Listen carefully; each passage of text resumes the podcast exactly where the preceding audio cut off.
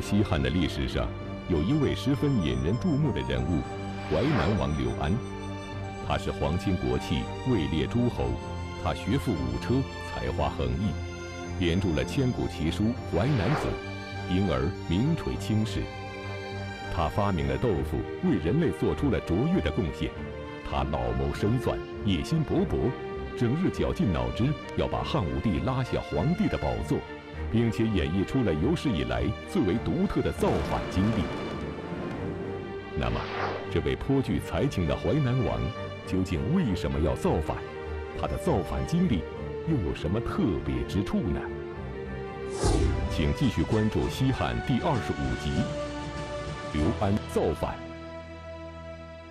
前边呢，咱们讲过，主父偃啊，曾经给汉武帝出了个主意，就是实行推恩令。对于这个解决西汉王朝的老大难问题，就是诸侯王的这个问题，非常有成效啊。皇上特别喜欢。这诸侯王啊，很多都在地方上是胡作非为、无法无天、贪得无厌。这些东西汉武帝都能接受，啊，睁一只眼闭一只眼但是呢，诸侯王里边有一些人不安分，王爷呀，他干着觉得不过瘾，非要在上面加个白字儿，想着更进一步。同样是高祖后代，为啥你做得皇帝，我就做不得？所以有的人是处心积虑，一门心思的就琢磨着要造反。啊，其中这个淮南王刘安，就是这个代表人物。刘安的爹刘长是刘邦的儿子，所以这个刘安呢，就是刘邦的孙子。啊，汉文帝八年的时候，啊，刘长因为有不臣之心，被废掉王位，啊，然后流放途中绝食而死。文帝顾念手足之情啊，就觉得很歉疚，所以呢，把这个原来的淮南国。一分为三，就分给了刘安兄弟三人。刘安是以长子身份袭爵淮淮南王，当时呢只有十六岁。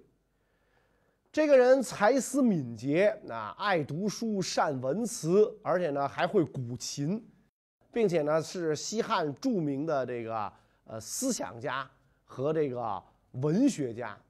他笃信道家这个方术啊，招致宾客方术之士数千人，集体集体编写《鸿烈》啊，这这本书，所以这本书呢又被称为这个《淮南鸿烈》啊，或者叫《淮南子》啊，这在这个道家里边是很重要的一部著作。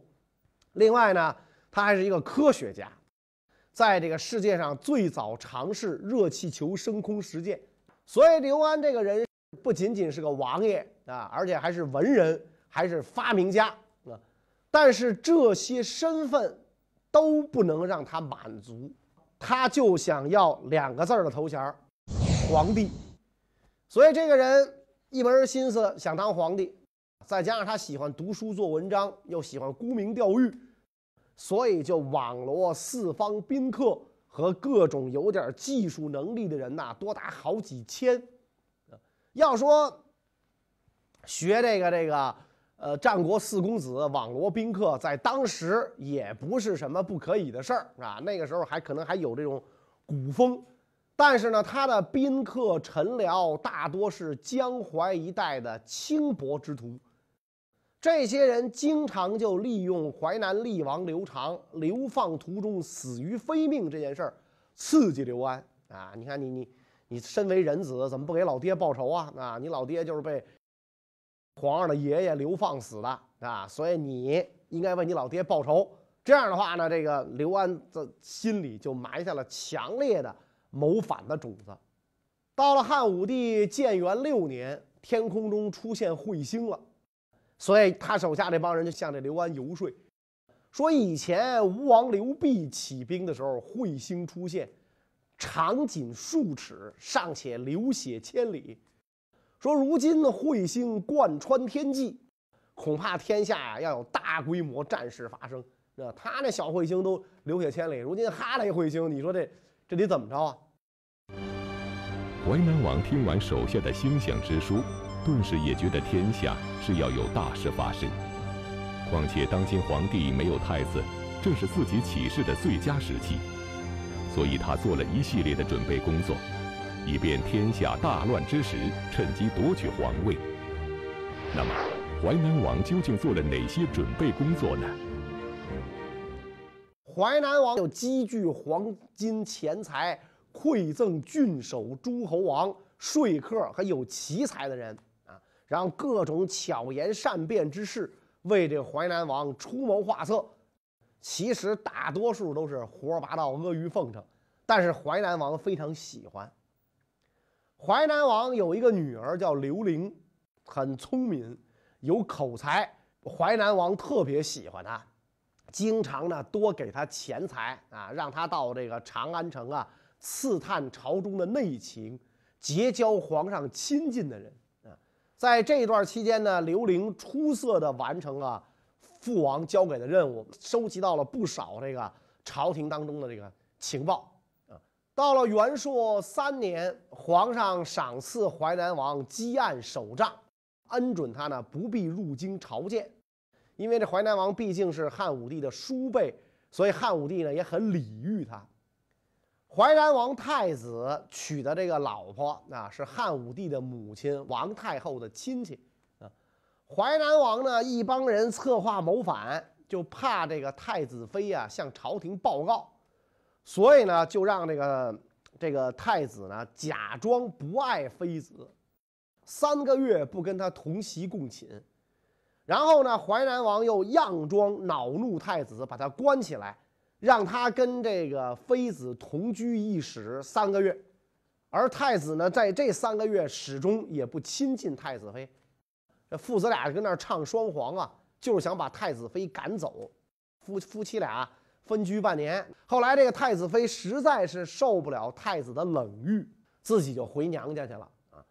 到了这个元朔五年，这个淮南王的太子啊，听说这个麾下有一个郎中叫雷贝，剑艺精湛，就招他来较量。事实上呢，他根本就不是雷贝的对手。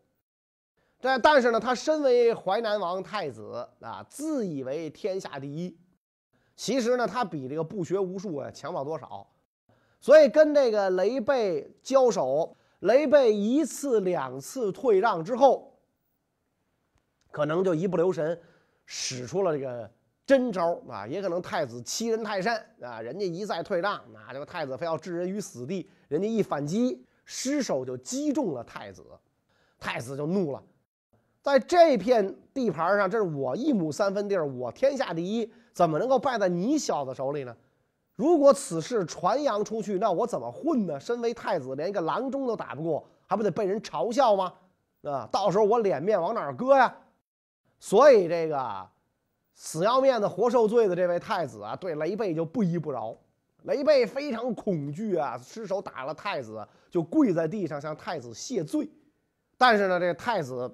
不干，所以这雷贝一看啊，这个自己没法混了，在淮南国是不能混了，怎么办呢？就想投军去这个参加这个军队去反击匈奴。雷贝为躲避太子刘谦，想到去投军打匈奴，但是淮南王在太子的鼓动下，却认为雷贝是背叛淮南王，所以就罢免了他的官职，并且囚禁了起来。雷贝几经周折，才逃出了淮南王府。他满腹委屈，决心去京城状告刘安。而此时正忙着削藩的汉武帝，早已对刘安有所不满。那么，朝廷究竟会如何处理这件事情呢？朝廷本来在这种事儿发生的时候，心里就偏向雷贝，对吧？因为这个朝廷肯定觉得这个诸侯王不是什么好东西。一查，果然啊，是这个这个。淮南太子刘谦骄纵不法，所以叫抓捕他啊。淮南王和王后啊，一听说这个朝廷要抓自己的太子，两口子慌了啊，舍不得儿子吗？你舍不得儿子，这朝廷要抓怎么办？干脆起兵造反。但是呢，他们又犹豫，反复的谋划，十几天都不能定夺。就在此时。淮南国的国相恼怒啊，有人将逮捕太子的命令扣下不发，所以就控告这个人犯有不敬之罪。国相是朝廷的耳目，别看是淮南国相，但是他都是朝廷委任的啊，就是要监视诸侯王的。所以淮南王一看国相怒了啊，就请求国相不要追究这件事儿。国相不听，所以淮南王就派人上书控告国相。皇上一看淮南王告国相，就把这事儿呢交给廷尉审理。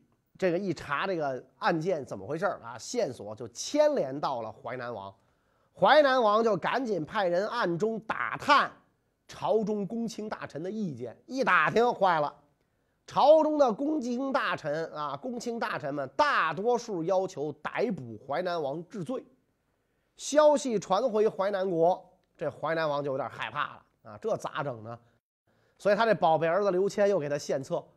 说，如果朝廷使臣来逮捕父王，父王可命人杀了他，然后我呢派人赐死淮南国中尉，那中尉就是一国负责领兵的，就此举兵起事也不为迟。可是这个皇上却没有批准这个公卿大臣的奏请啊，而是改派这个朝中的中尉殷洪。赴淮南国向淮南王询问查证案情。淮南王听说朝中使臣前来，立刻就按太子的谋划做了准准备。没想到这个殷洪到了之后，淮南王呢一看他态度温和，只询问自己为什么要罢免雷贝的因由。所以淮南王就寻思着呀，殷洪不会把自己怎么样啊，自己也不会被定什么罪，所以呢就没动手。然后这个 殷洪还朝，把查询的情况呢上奏天子。公卿大臣就跟皇上讲了，啊，说淮南王刘安阻挠雷贝从军，奋击匈奴，破坏执行天子明确下达的诏令，应判处死罪弃市，啊，应该把他斩首。皇上下诏不许，公卿大臣呢又请求削夺这个刘长呃刘安的王位，皇上还是不许，再次请求夺他五县封地啊，皇上这一次呢诏令夺两县啊，所以朝廷派殷洪再次去宣布赦免诸淮南王的罪过，但是呢要用削地以示惩罚啊。等这殷中尉进入淮南国境之后，啊，他一宣布赦免这个淮南王。淮南王起初听说朝中公卿大臣要求杀死自自己，并不知道获得了宽赦，只是削地。那听说朝廷使臣已动身前来，害怕自己会被捕，就又跟太子谋划，准备呢刺杀朝廷使臣。等到这个中尉来了啊，说这个先是祝贺大王获释啊，淮南王才松了一口气。但是毕竟被削夺了两县之地，这个地盘小了，所以他很不高兴。他说：“我行仁义之事却被削地，说这事儿啊太耻辱了。”然后就更加琢磨着想要这个造反的事儿啊。那么这个时候呢，朝中的使臣。从长安来的，就是有的跟淮南王沆瀣一气啊，胡说八道啊，说这个皇上没有后代，汉家天下不太平啊。淮南王听了就非常高兴啊。如果这个呃汉这个使臣来啊，说现在天下太平，皇上早晚会有自己的亲骨肉，淮南王呢就非常恼怒啊，他只听对自己有利的这个言语。淮南王一心策划着要谋反。在他的众多门客当中，有一位很有才能的谋士。如果能把他拉拢过来，替自己出谋划策，起事成功的几率就很高了。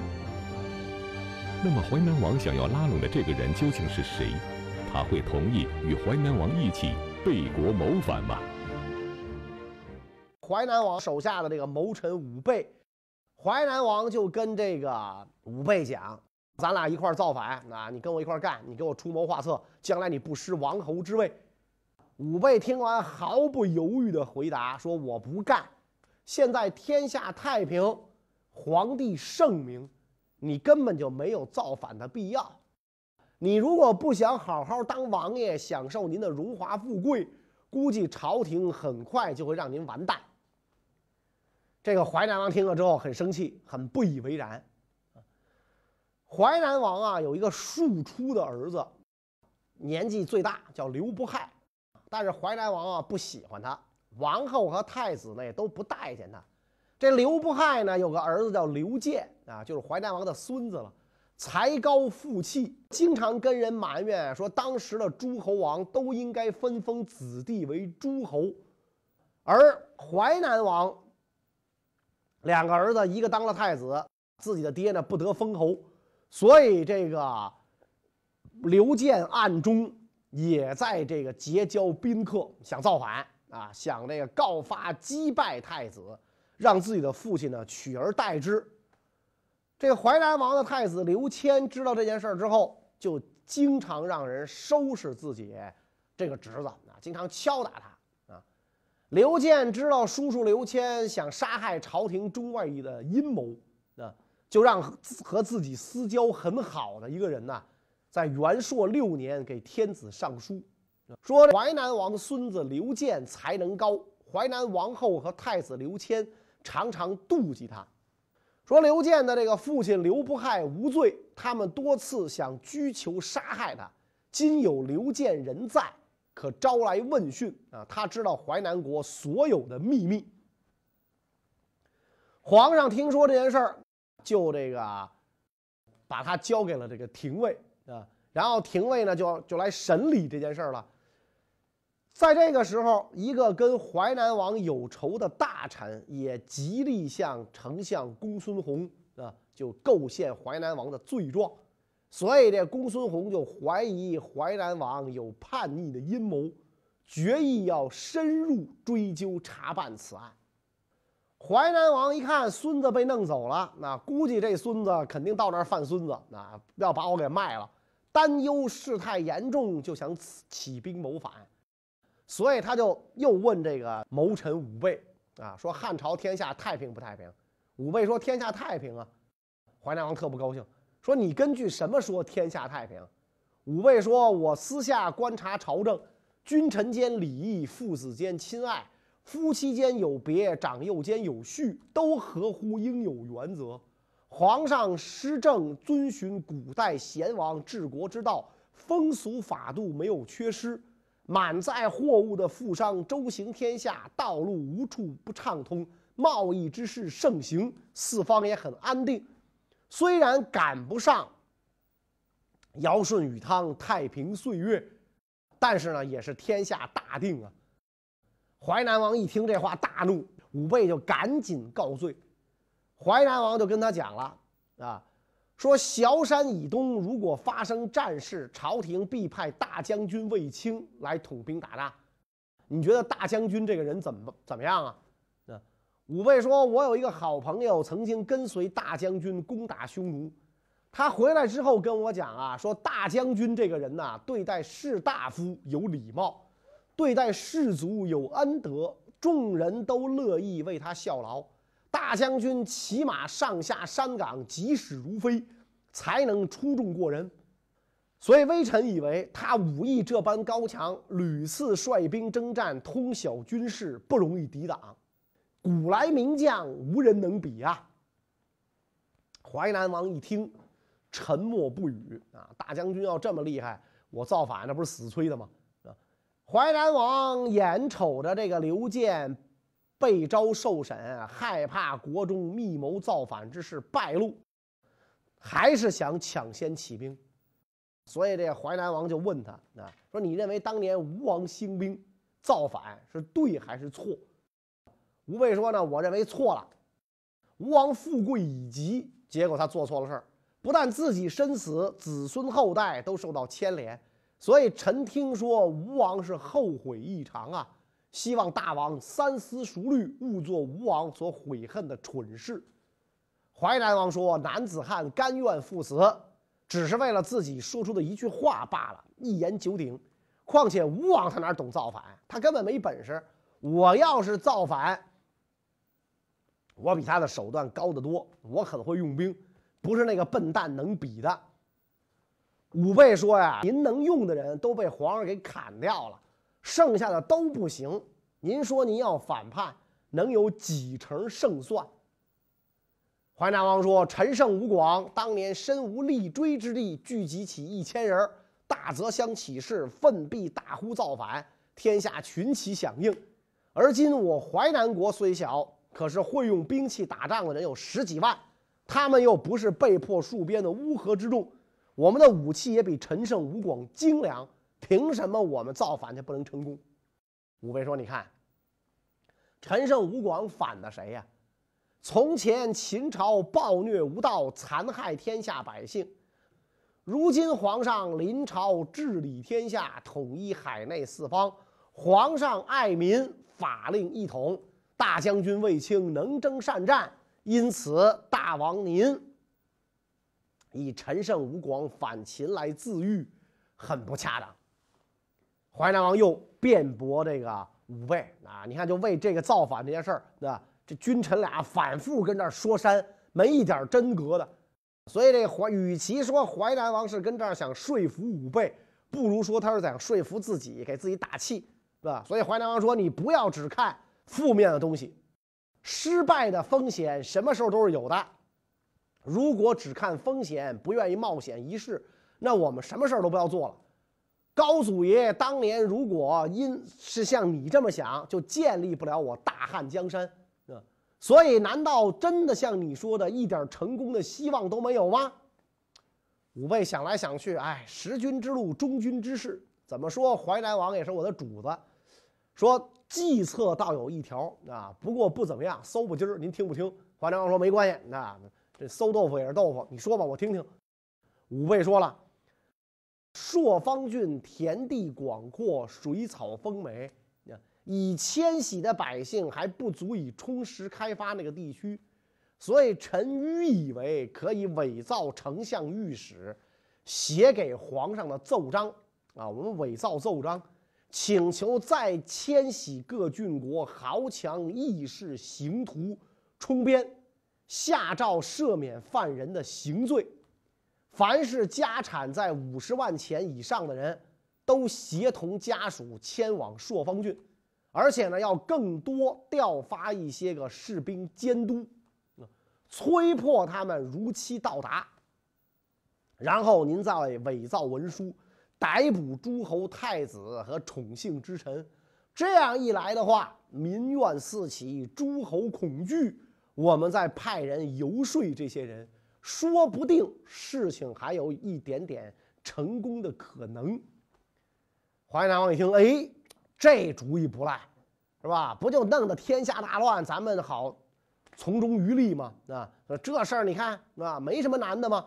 所以淮南王就命人入宫，伪造大印，打算一切按武备的计策行事。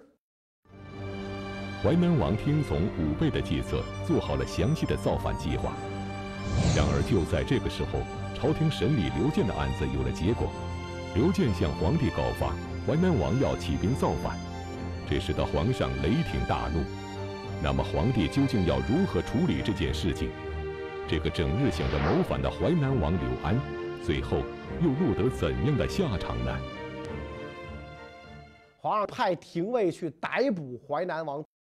廷尉来到淮南国，淮南王一听说这个朝廷派人来了啊，就和太子谋划，打算招国相和国中所有二千担大臣前来，杀死他们，即刻发兵。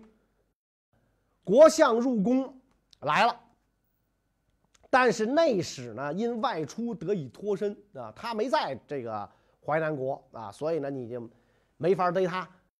而且这个，而这个领兵的中尉说啊，臣在迎接皇上派来的使臣，不能前来见王。